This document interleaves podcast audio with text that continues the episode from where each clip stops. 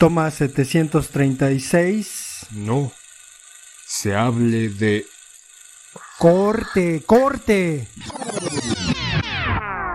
Toma 738 del podcast No se hable de cine.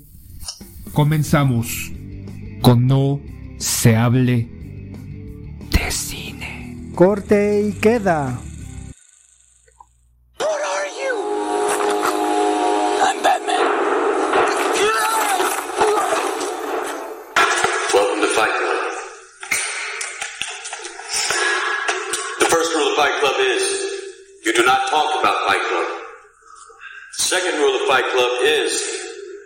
You do not talk about Fight Club. Third rule of Fight Club someone yells stop, goes limp, taps out. The fight is over. and you will know my name is the Lord when I lay my vengeance upon thee.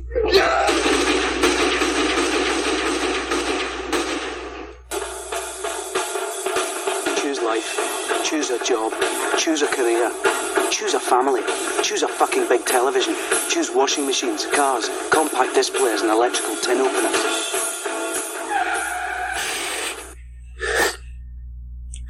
Tranquilo. Tranquilo. Abre los ojos.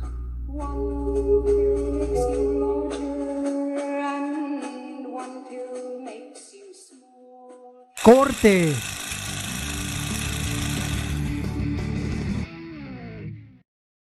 ¿Y qué canción sigue? Escuchen. Las 98.5 canciones del 2003.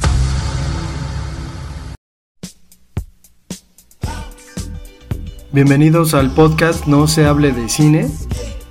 Hoy me voy a aventar yo solo el podcast porque el Sila está muy ocupado. Y pues vamos a ver cómo funciona este nuevo formato que estamos implementando ahora en, esta parte del podcast. No se hable de fútbol en la sección No se hable de cine. Pero nos interesa hablar sobre Olayo Rubio, que es cineasta, guionista y locutor mexicano, más conocido me parece por su trabajo como locutor, sin embargo, pues es un tipo que ha intervenido muchísimo en el cine, en un cine alterno que propiamente pues no entra ni siquiera en los circuitos estos donde se dan premios como, como el Ariel, ¿no? Es decir, es un cineasta más más bien de carácter crítico que ha intentado por realizar sus producciones. Me llama la atención porque lo último que supe de Olayo Rubio es que estaba participando en un podcast de la revista, de la revista Proceso precisamente hablando de el huachicol. Entonces me parece pues, un tipo interesante al que podríamos desmenuzar y del que podríamos hablar. Hay que considerar que Olayo Rubio fue en un momento para el cine y para mí, sobre todo en los años 90, una especie de referente acerca de la locución en México, sobre todo porque veníamos de haber escuchado la radio WFM, que después eh, se terminó.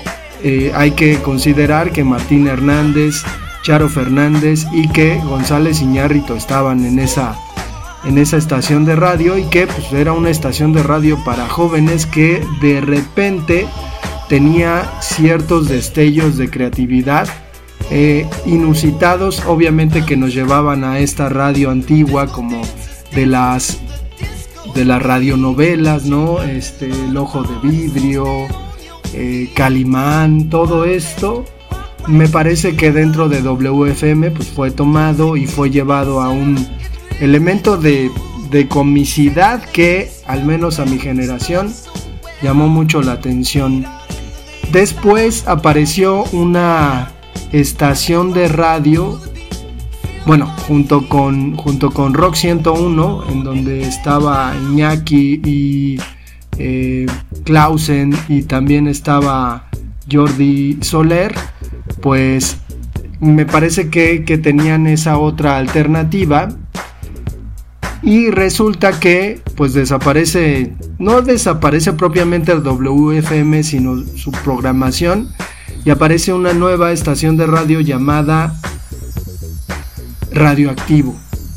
Y Radioactivo es algo así como el Platón de lo que Sócrates fue WFM. Entonces, en este sentido, toda este, esta explosión creativa aparece con personajes como Rulo, por ejemplo, pero también aparece Olayo Rubio, que es un tipo que al menos nos lo parecía en aquel momento muy insolente, muy de romper las reglas. Obviamente hoy en día sería considerado eh, políticamente incorrecto.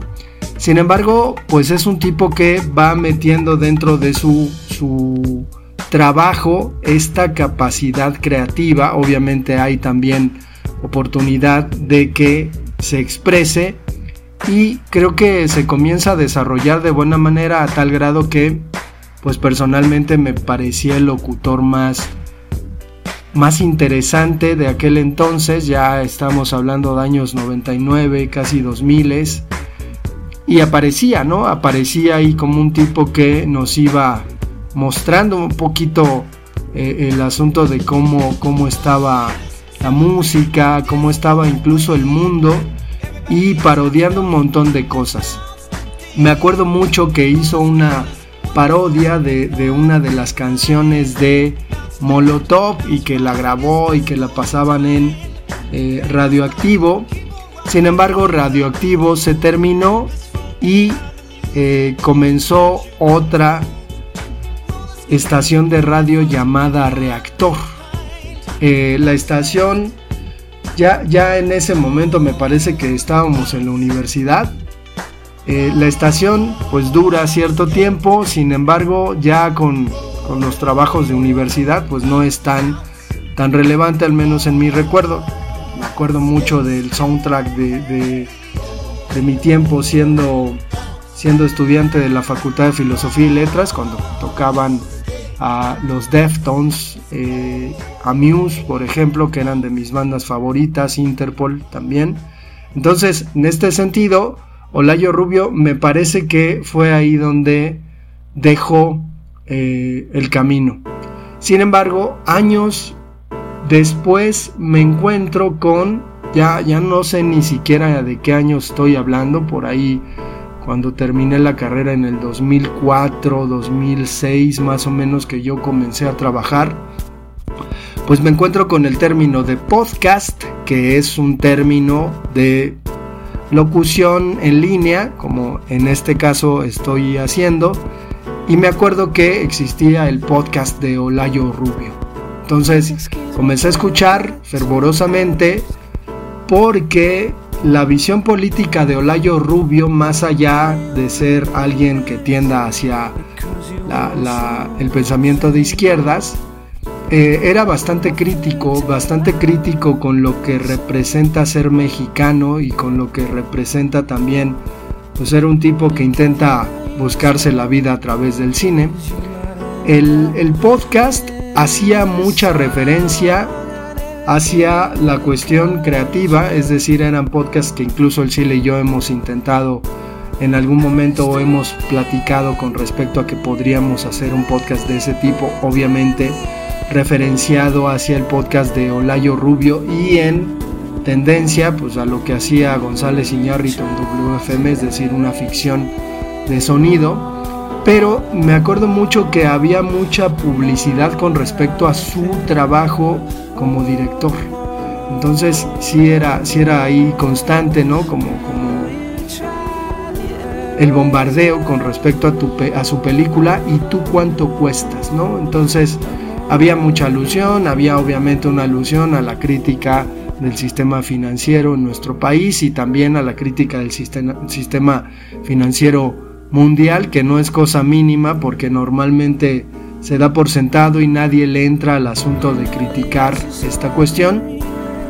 Y pues nos fuimos, ¿no? Eh, encontrando con que un tipo que apenas tenía dos, dos, años más que nosotros y que ya era locutor, eh, pues se convirtió en director de cine y además no dejó de hacer su podcast de Olayo Rubio.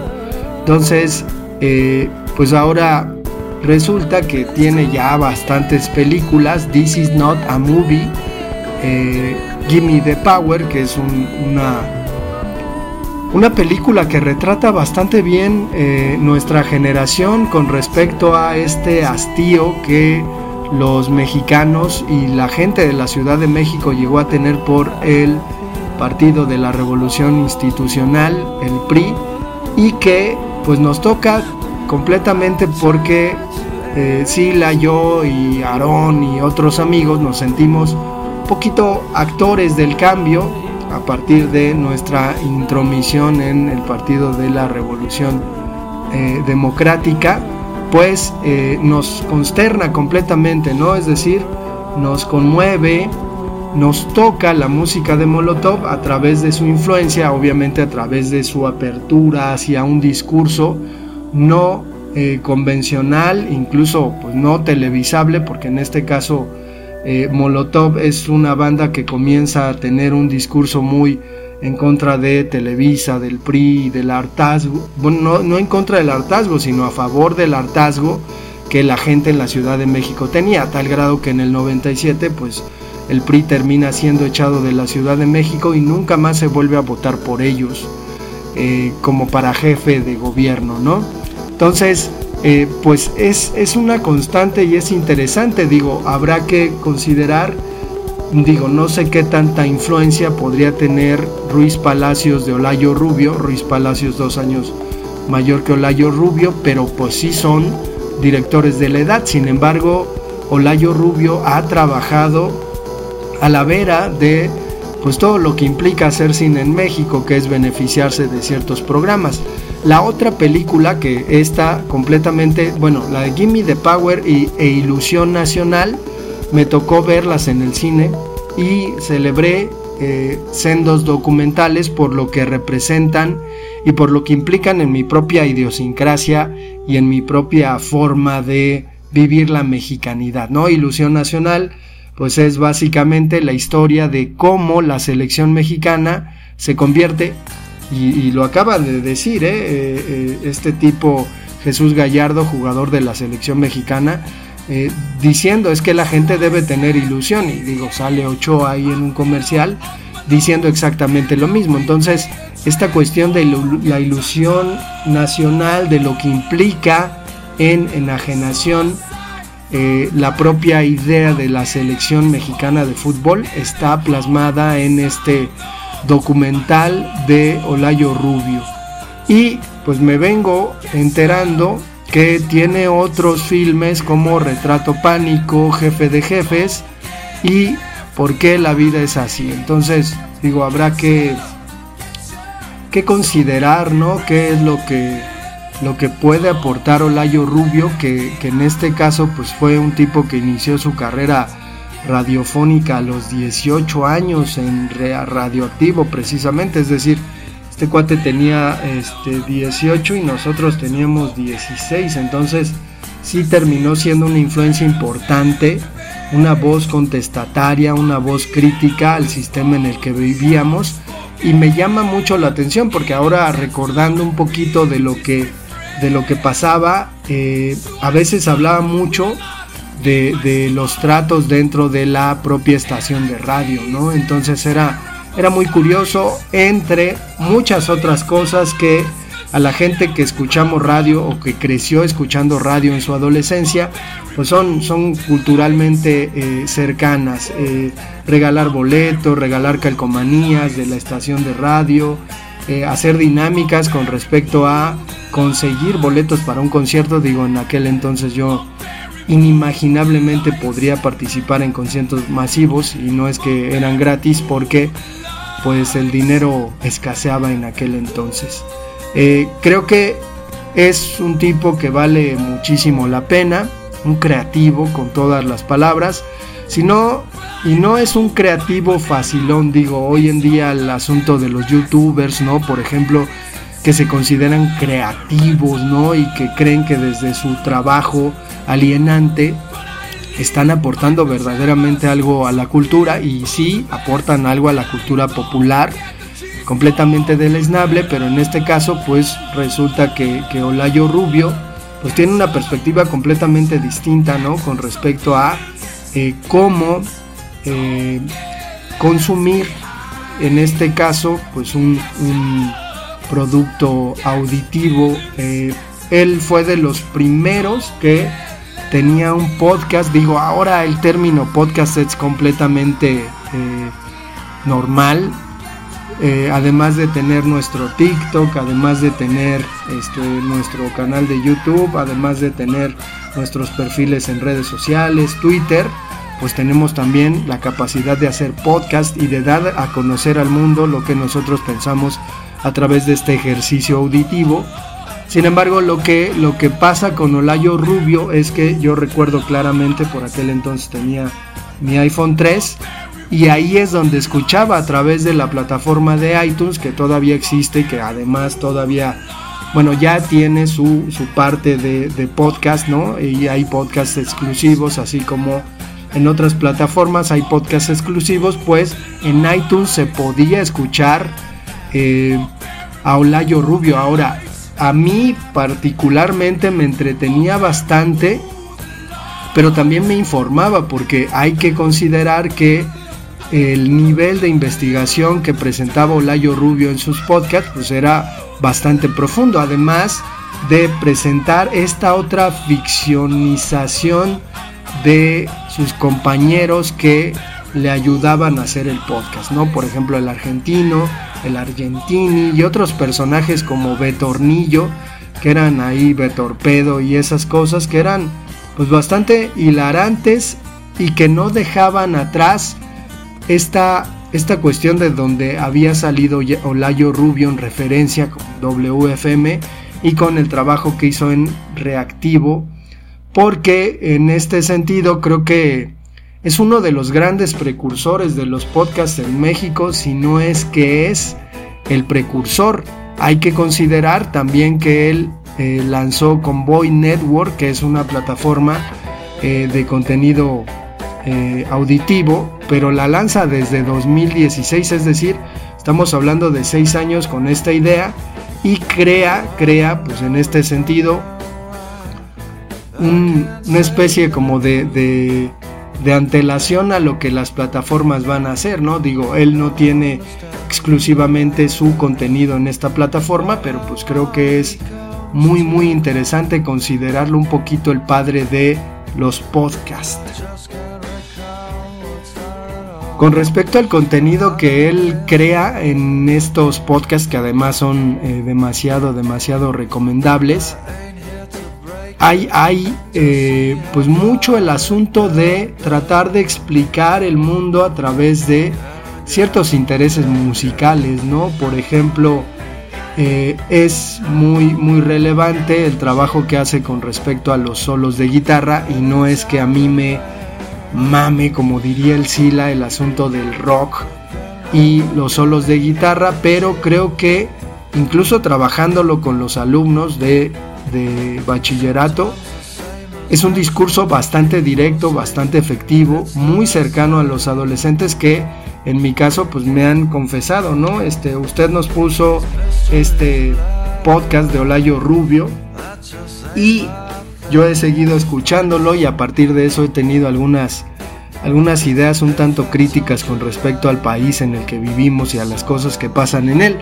Porque, digo, en un principio comentaba que yo me encontré con eh, esta participación que Olayo Rubio tiene en la revista Proceso, que como ya dije en algún momento es una revista bastante crítica con respecto a a lo que pasa en el país, puntualmente incluso llega a ser crítica con respecto al, al propio régimen en el que vivimos, la 4T y todas estas cuestiones, pero creo que Olayo Rubio pues es una voz cantante y sonante con respecto a eh, la conciencia social que uno puede llegar a, esperar, a esperar de quienes se dedican a la comunicación, porque hay que decir que si tenemos a Olayo Rubio, que es uno, uno solo, Obviamente hay otros, pero no lo son tantos ni son tan, tan reconocidos, a lo mejor un poco como Layo Rubio, o no están alineados al poder, porque ahora resulta que pues también eh, nuestro gobierno tiene aporristas que a través de los medios públicos pues le hacen,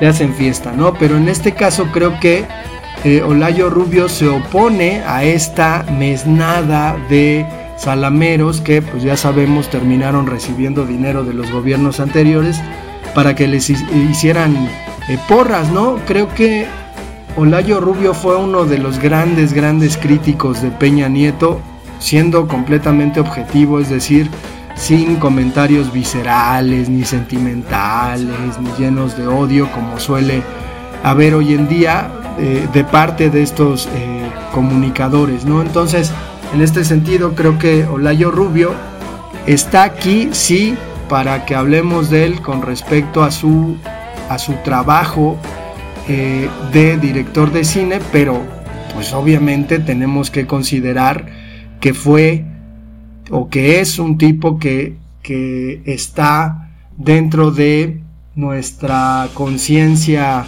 social diciéndole, ¿no? Diciéndole todo el tiempo a los los escuchas, ¿no? Oye, despierta, ¿no? Como el pendejo ese de Jacobo Wong, ¿no? Que, que supuestamente si lo escuchas pues ya vas a ser un poco más consciente.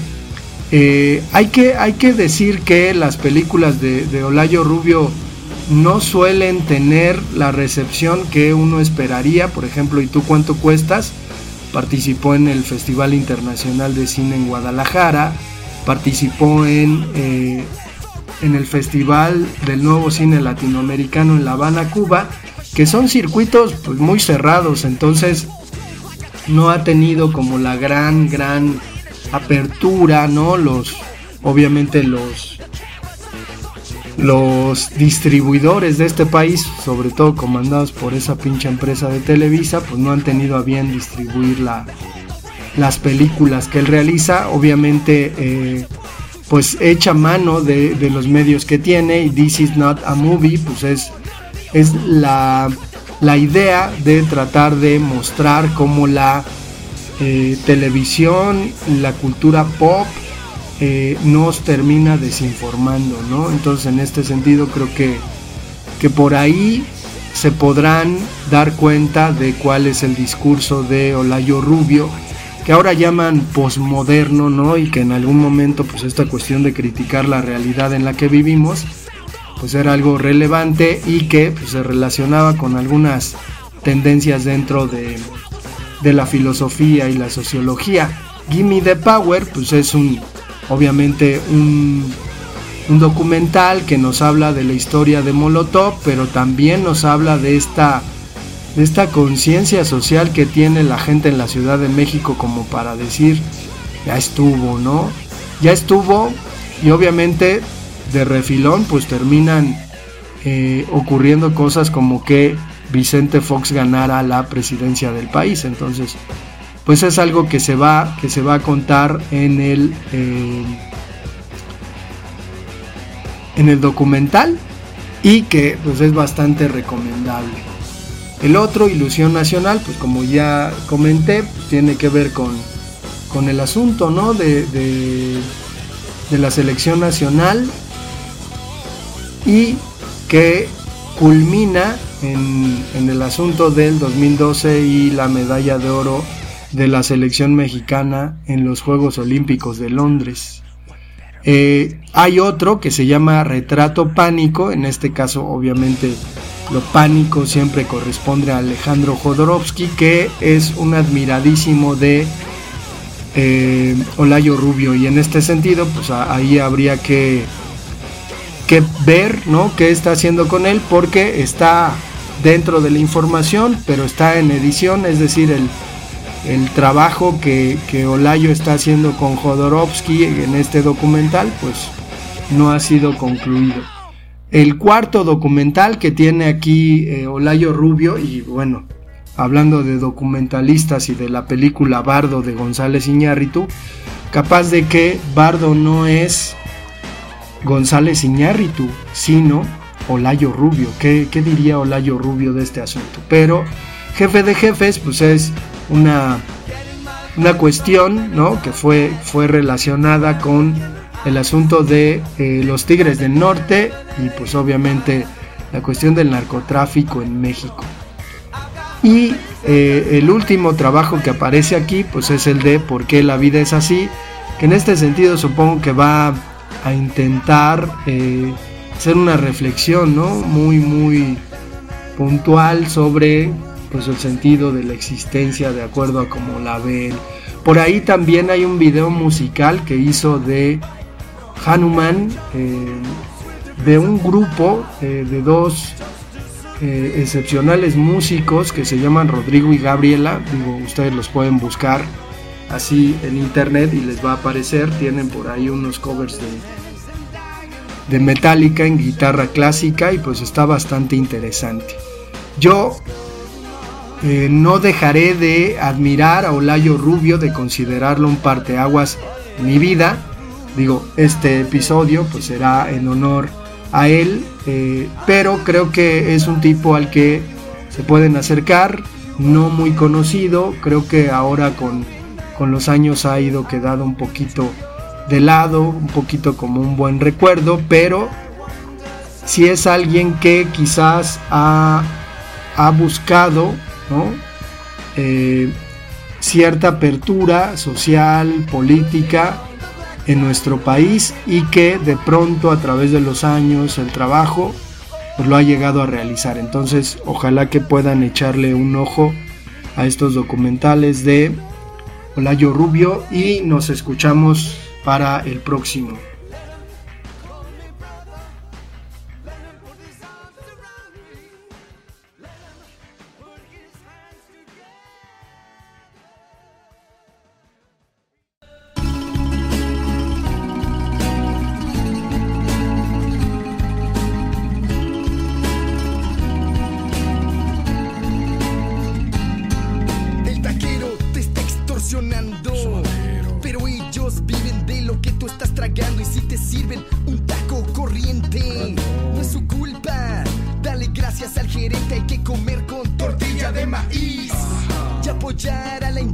De nuestro país, a la gente que tiene una franquicia. Esa gente se alimenta con migajas. Yo por eso no como cangrejo. Es muy artificial. Yo ya no soy un pendejo que no guachas los puestos de garnachas. Son un nido de temibles cucarachas. Gente que come en la condesa. Piden enchiladas y les untan mayonesa. Rico MacPato te detesta.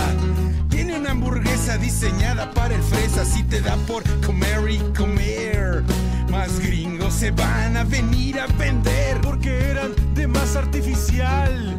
Los tamales me cayeron mal. Dame, dame, dame, dame un quarter pounder.